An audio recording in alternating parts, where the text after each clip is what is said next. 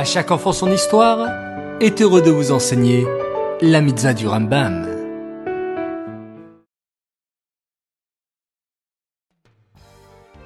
Tov les enfants, j'espère que vous avez passé un bon Shabbat.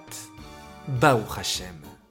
Alors ce soir, nous étudions la mitzvah du Rambam de ce Shabbat. La mitzvah positive numéro 142, qui nous ordonne de demander à un non-juif de rembourser sa dette lorsqu'on lui aura prêté de l'argent.